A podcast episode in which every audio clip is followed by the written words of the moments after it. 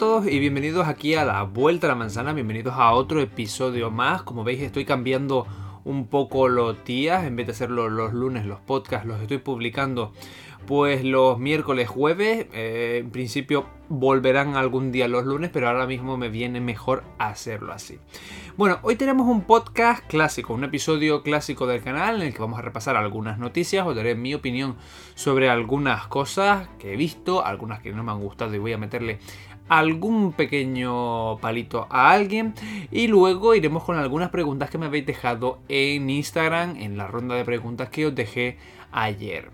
Y bueno, ¿por qué esperar? Vamos directamente al lío. Vamos con la primera noticia del primer vecino en esta vuelta a la manzana.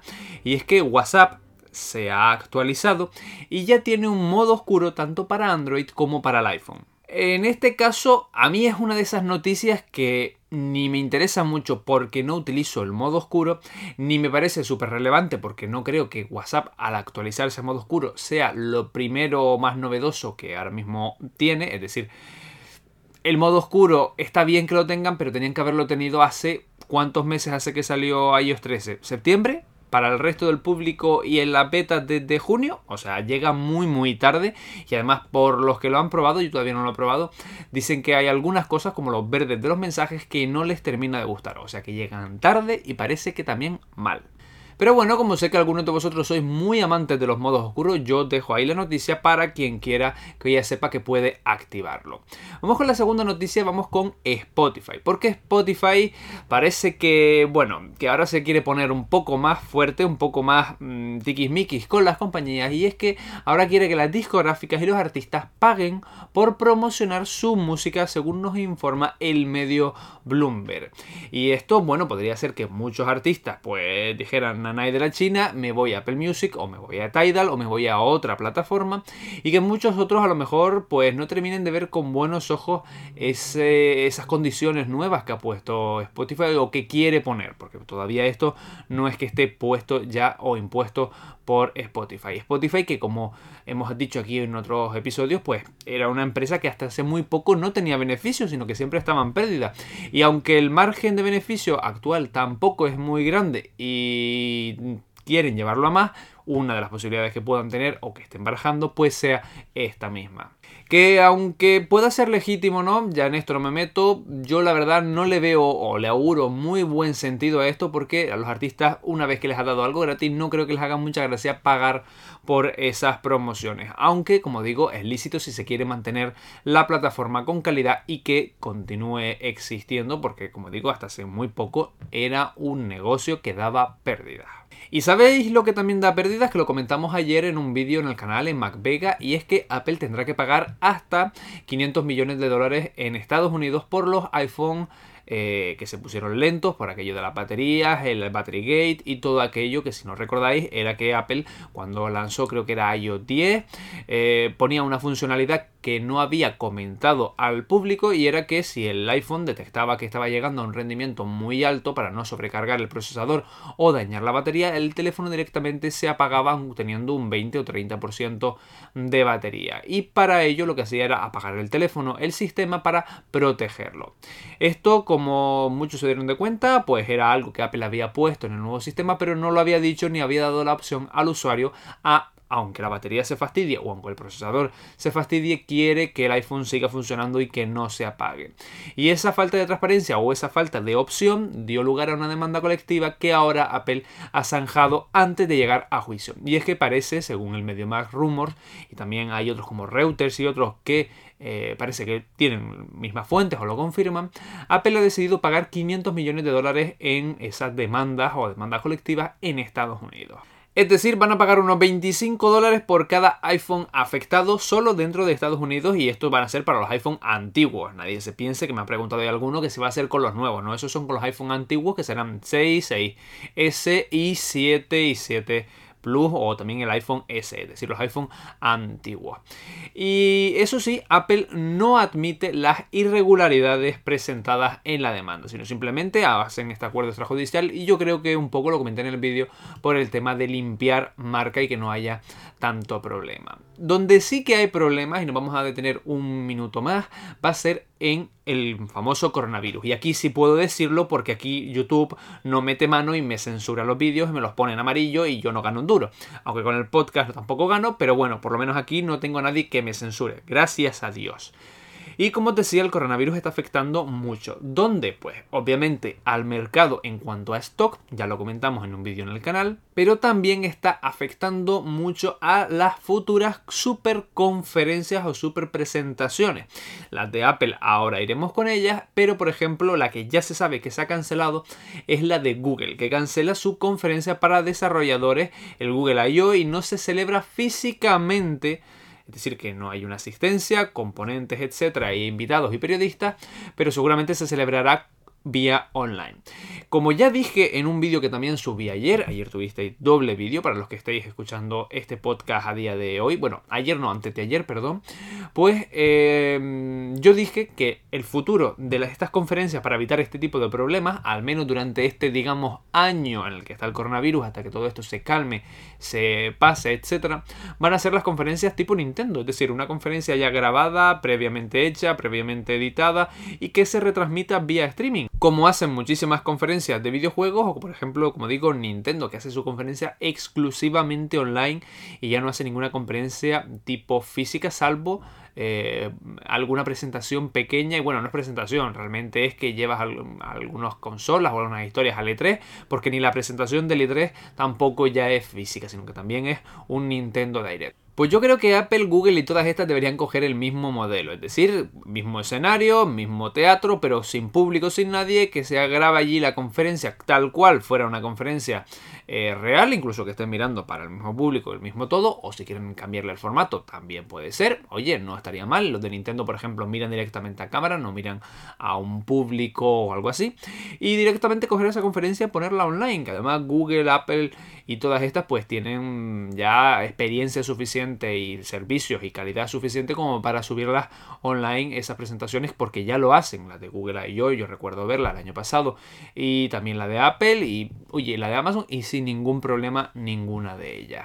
Y como os digo, esto está afectando mucho porque las conferencias de tecnología no son las únicas que se están cancelando, se están cancelando a nivel eh, internacional, otras como por ejemplo el famoso Salón de Ginebra que se cancela, el famoso Salón de Ginebra, por si no lo sabéis, es eh, uno o el más eh, famoso de los salones del automóvil y también se cancelan otras conferencias a nivel eh, regional, es decir, en cada país, pues conferencias en muchísimas materias. A nosotros las que nos afectan, por así decirlo, directamente son las tecnológicas, que son las que nos interesan en el ámbito que nos movemos nosotros, pero se cancelan de todo tipo, de sanidad, de deportivas, partidos de fútbol, se cancelan muchas cosas. Y yo creo que como esto va a durar como un año, creo que esa solución de la conferencia online es el futuro. Bueno, y hablando de cosas un poquito más positivas, vamos con el futuro de Huawei, que presenta su Huawei P40 Lite o Lite y lo presenta ya en España. Un dispositivo a falta del P40 total que tiene una pantalla IPS LCD de 6,4 pulgadas. Que además tiene un ratio 19,5 novenos un Kirin 810 de 7 nanómetros y una versión de 6 GB con 128 de capacidad. Además, con una batería de 4200 mAh y una carga súper rápida de 40 vatios. El desbloqueo va a ser por sensor de huella dactilar y trae, pues, como es propio ya de Huawei, cuatro cámaras traseras. Una de 48 megapíxeles, una de 8 que sería el ultra angular, una de 2 megapíxeles que sería para el macro y otra de 2 megapíxeles para el bokeh una única cámara frontal con 4G obviamente, pero lo más interesante de todo esto al final ¿qué es? Pues su precio, que son 299 euros. Y la verdad, a priori en cuanto a características, sin haberlo probado, solamente por el precio, por todo lo que trae, parece tener muy buena pinta y además Huawei con el P30 del año pasado, el P30 Lite y demás, suele hacer muy buenos trabajos, así que no espero menos del P40 Lite. A ver si puedo más o menos probarlo algún día. Pero ¿sabéis con los teléfonos que me he encontrado con una decepción mayor de la que pensaba, pues son con los Samsung Galaxy S20 Ultra y sus hermanos pequeños S20 Plus y S20. ¿Y qué ocurre? Que están apareciendo análisis técnicos de estos móviles y sobre todo de sus cámaras, que como ya bien dije el, el podcast pasado o el anterior, pues la parte trasera tiene una isla muy grande para esas cámaras, un poco plasticosa, a mí no terminaba de gustarme estéticamente, pero si vamos al apartado de cámaras, vemos que Samsung está haciendo algunas trampillas, vamos a decirlo así, está haciendo algunas cosas que si bien legalmente el marketing se lo permite, bien va al usuario como se informe un poco no le va a hacer gracia. Os explico el por qué. Por ejemplo, en el Huawei, en el P30, teníamos varios eh, sensores para varios eh, objetivos que teníamos. Y así pues prometían llegar hasta un por 5, por 10 o hasta por 50 de zoom. Eh, algunos ópticos, algunos híbridos, algunos digitales, pero eh, lo que hacía Huawei era sacar una foto, por ejemplo, si tenías un por 1 y un por 4, pues era sacar una foto con el por 1 y el por 4, cuando a lo mejor querías un por 2, un por 2 y medio un por 3, cogía la foto del por 1 y la por 4, la fusionaba y sacaba lo mejor de ahí en cuanto al recorte y en cuanto a las características. Entre comillas, es un zoom en parte recortando y en parte haciendo con algoritmos un poco de magia de edición que no terminaba de quedar mal. Pero bueno, más o menos quedaba ahí, como que más o menos estaba bien hecho, porque un zoom propiamente dicho tendría que desplegarse y eso ahora mismo los móviles pues no hay espacio para meterlo. Pero ¿qué ocurre? Que Samsung no hace esto, que era lo que todo el mundo en principio tenía cuando Samsung dijo que tenía hasta un por 10 híbrido óptico, que eso es una cosa un poco rara que se han inventado. Pues resulta que este eh, no hace eso, sino que hace un recorte directamente de su sensor de 64 megapíxeles y a tomar por saco. Es decir, si tú tienes un por 1 en 64 megapíxeles y quieres un por 2, pues en vez de 64 tienes menos resolución y de esa imagen de 64 lo que haces es meterte un recorte como si lo hicieras tú con Photoshop aumentando la imagen. Y así para adelante. Así que las distintas cámaras, pues más o menos son, parece, según los primeros análisis, como digo, no son míos, son de otros medios, pues parece que las ópticas son bastante parecidas unas a otras y que simplemente se aprovechan de los recortes del sensor por esos 64 megapíxeles que llega a tener una de las cámaras. Y a partir de ahí todo lo demás de zoom lo hacen a través de recorte y un poco de algoritmo. No es como el de Huawei mezclando distintas imágenes, una imagen superior y una imagen zoom y lo de medio pues haciendo una media que por lo menos tienes una imagen eh, ya aumentada porque tienes una cámara con un por 4 y si quieres un por 2 pues lo que haces es tirar para atrás que siempre va a ser mejor que estar aumentando y luego eh, la combina con el otro por 1 en el caso de Samsung directamente no tienes el por 1 y lo de que viene de ahí para adelante todo es a través de recorte. Así que mi tirón de orejas para Samsung por este apartado que se ha querido centrar muchísimo en el marketing sobre todo con ese por 100 eh, que ya critiqué en los pasados podcasts, pero que ahora se hace todavía más patente porque si, mira, si metes un por cien con marketing y demás, bueno, quien quiera creerse lo que se lo crea, al final las pruebas vas, yo lo he probado el por cien y al final eh, lo probé en tienda y eso es una lata porque a lo mínimo que te muevas eh, no hay Dios que enfoque eso. Pero bueno, mm, está ahí, quien quiere que lo use, es un por cien digital, vale. Pero que en algo que sí puedes hacer, que es poner cámaras de diferentes milímetros para tener diferentes objetivos y hacer un cálculo medio en las distancias intermedias, ostras, no me digas que lo haces con la técnica barata de simplemente aumentar la imagen aprovechándote de tu procesador y del, y del sensor de la cámara. Y la verdad que eso no me ha gustado nada, nada, nada. Así que lo siento Samsung, por eso te llevas un tirón grande de orejas. Y más con el precio que tienen. Y bueno, os dejo un apunte antes de irme al apartado de las preguntas, que para los que os guste Final Fantasy, yo la verdad no soy jugador de Final Fantasy, pero sé que a lo mejor muchos de vosotros sí. Os dejo la idea de que el remake del 7 lo tenéis a punto de caramelo y quedan apenas, creo, con unas semanas o cosas así. Así que tenedlo en cuenta. ¿Qué os parece ahora si nos vamos con las preguntas que me habéis dejado en Instagram? Vamos con la ronda de preguntas de esta semana. Thank you.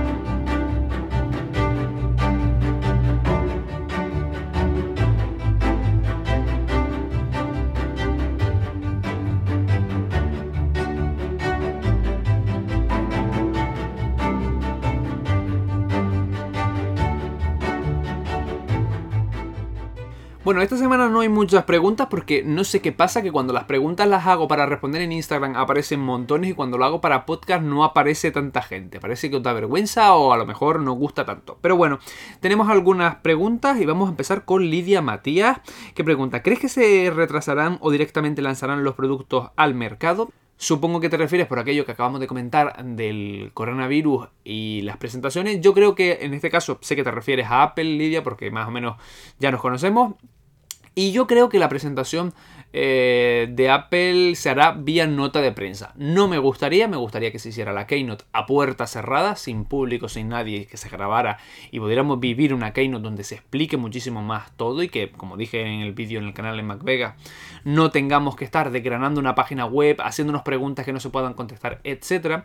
Y como bien comentaba con mi compañero Diego de Me llamo Geek, eh, también que si quieres ver los productos para los medios, se pueden organizar pero regionalmente, es decir, que en cada país los medios de ese país acudan a un Apple Store, que Apple, Store hay en el mundo a patadas, sobre todo en los principales países de donde vienen estos medios, y que allí les hagan una demostración de los productos, que yo creo que es algo que ya se hace, por ejemplo, cuando se hacen notas de prensa yo que sé, el MacBook de 16, eh, aquí en España, pues sé que por Pedro Aznar y por otros que se presentó antes de que saliera al mercado para estos eh, influencers, youtubers, etcétera, y medios, pues se les hizo una presentación privada dentro de un Apple Store. Y yo creo que por esa misma regla podría hacerse ahora mismo con los productos que se van a lanzar al mercado y por qué no que esa conferencia fuera a puerta cerrada para que no fuera una nota de prensa que también además es más fría y no crea tanta expectación dentro del público que queremos ver, pues una presentación que un poco es como nuestro espectáculo o uno de nuestros espectáculos a lo largo del año. Luego pregunta aquí Waffle vaya nombre, eh, pregunta, ¿cuántas almohadas, con cuántas almohadas duerme? Pues yo duermo con muchas, me gusta tener muchas almohadas. Porque a lo mínimo que me vire, me abrazo a una o si no me giro, tiro la otra y acabo durmiendo con tres almohadas mínimo. Vamos con otra pregunta de Rebeca GRST que pregunta, ¿cómo organizas tus ingresos, porcentaje de ahorro, gastos? Gracias. Pues bueno, eh, si te refieres supongo al canal, eh, yo lo que hago siempre es tener una previsión de más o menos que me voy a gastar, que me voy a tal, y lo llevo en las cuentas la verdad muy bien porque me gusta tenerlo todo muy estructurado. Siempre sé más o menos qué meses Apple va a sacar cosas y por lo tanto esos meses siempre el gasto supera el beneficio y se compensa en principio con los otros meses, porque el canal todavía es suficientemente pequeño como para que esto no pueda ser pues un, todos los meses a comprar y a comprar y a comprar hasta que alguna marca pues me deje cosas para prestar, etcétera, y pues no tener tanto gasto. En cuanto a lo mío personal, pues siempre es lo de siempre, que los ingresos superen a los gastos y nunca endeudarse más pues, de lo que uno puede permitirse. Yo creo, que yo creo que es una cosa pues, muy lógica.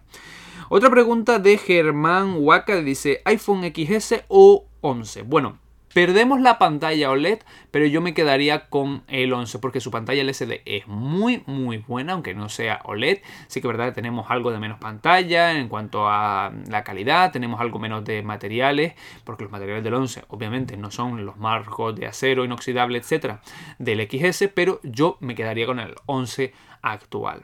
Ahora, eso sí, si la pregunta es cuál comprar a día de hoy, si la pregunta es tengo un XS, me vale la pena pasarme al 11, entonces te diría no, porque si ya tienes el XS o el 10S, pues ahora mismo pasarse al 11 tampoco vas a notar mucha diferencia. Pero si digo, si vas directamente a comprar uno de los dos, entonces sí me iría por el 11. Otra pregunta que tenemos por aquí es ¿qué nuevo producto de Apple esperas con ganas? Pues mira, voy a hacer una renovación del iPad, así que yo seguramente compraré un iPad Pro.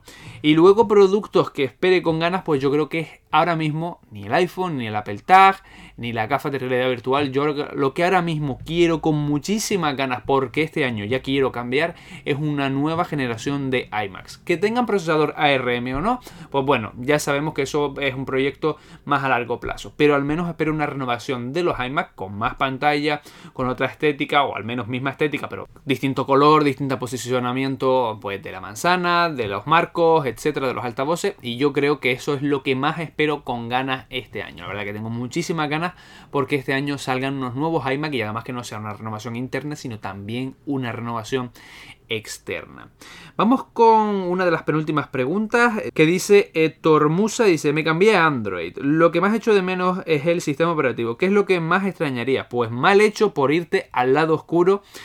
Y mm, bueno, yo creo que si me fuera, que tendrían que tentarme muchísimo, Obviamente lo que más extrañaría es el sistema operativo, pero ya no por el sistema en sí, sino por combinarlo con mi ecosistema, pues del iPad, del Mac, del HomePod y de los otros dispositivos de Apple, que todos se coordinan entre sí. Aún así, también echaría de menos, obviamente, el sistema que yo he cogido algún Android y me acabo desquiciando un poco porque no me gusta. Ya estoy muy adaptado, soy como un viejo tecnológico, ya estoy adaptado al sistema de iOS y aunque pruebe los Android por mi profesión y porque me gusta la tecnología y me gusta probar, después para el día a día sí que es verdad que me me gusta, pues lo que me gusta realmente tener, que es el sistema operativo de iOS. Gonza Ignacio dice, ¿qué producto Apple esperas con más ansias este 2020? Pues justo lo acabamos de comentar, que serían los iMac de nueva generación que espero como agua de mayo. Y bueno, una última pregunta de panigale.v4r es reflexión del iPad como libreta digital. Bueno, Está muy bien, se puede utilizar, se le puede sacar mucho provecho y sobre todo si te gusta hacerlo a mano con el Apple Pencil, yo creo que es una combinación fantástica pero yo por lo menos ah, por nostalgia, porque me gustan los cuadernos, etcétera, siempre tengo un cuaderno de papel y lápiz, así que el iPad lo utilizo más para consumir más que para ese apartado de notas. Aunque sí que es verdad que muchas veces algunas cosas me las apunto en el iPhone y luego las veo en el iPad y las continúo en notas y luego por lo mejor para un vídeo, etcétera, sí que las utilizo. Aunque sé que hay gente que coge el Apple Pencil y todo lo anota ahí. Por ejemplo, la aplicación de GoodNotes, que va muy bien con el Apple Pencil y todo lo anota ahí y lo lleva muy al día y le gusta muchísimo. Y además con la calidad que tiene el Apple Pencil, sobre todo el Apple Pencil 2, pues ya es brutal lo que podemos hacer ahí en cuanto a libreta digital, pues para apuntes, para notas, para prácticamente lo que se quiera. Se le puede sacar mucho provecho. Ahora,